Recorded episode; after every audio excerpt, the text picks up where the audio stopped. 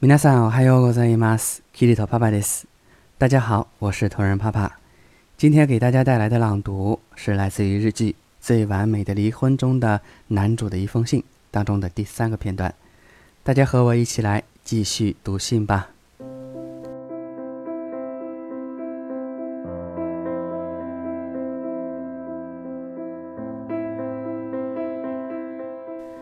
君と結婚して知ったことがあります。 洗面台に並んだ歯ブラシ、ベッドの中でぶつかる足、いつの間にか消えてる冷蔵庫のプリン、階段を先に降りること、階段後から上がること、恋がいつしか日常に変わること、日常が喜びに変わること、間違えて履いて出かけた女物の靴下、メールで頼まれる番組録画、背中をかくこと、怖い夢を見たら寄り添うこと、もう一人の父親、もう一人の母親、もう一つのふるさと。ふるさとから届くみかん箱の中の白菜、日常が奏でる音楽、日常を伝え合うことの物語。ここにはまだそれが転がっています。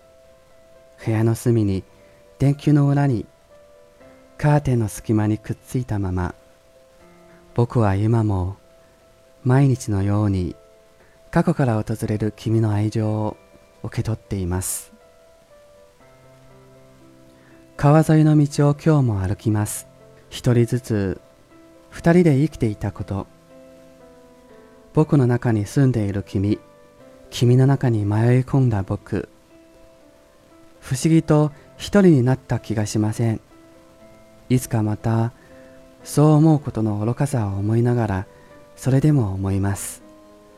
夜中の散歩をしてじゃんけんして食べて笑って手をつないで焼き芋を頬張りながらまた同じことを話すんです。僕たち一緒にいると楽しいよね。一緒に年を取りませんか？結婚してくれませんか？2014年2月8日目黒川沿いの古いマンションで2匹の猫と共に春の訪れを待っていますはい、今日の朗読はこれでおしまいです。ご清聴ありがとうございました。好了，今天的朗读就到此结束了，感谢大家的收听。节目文本及翻译可以关注公众号“日语里”，向后台发送“美文朗读”四个字即可获取。如果你想跟我聊一聊或者学习日语，也可以向后台发送好友与我取得联络。咱们下期节目再见，我爱你们。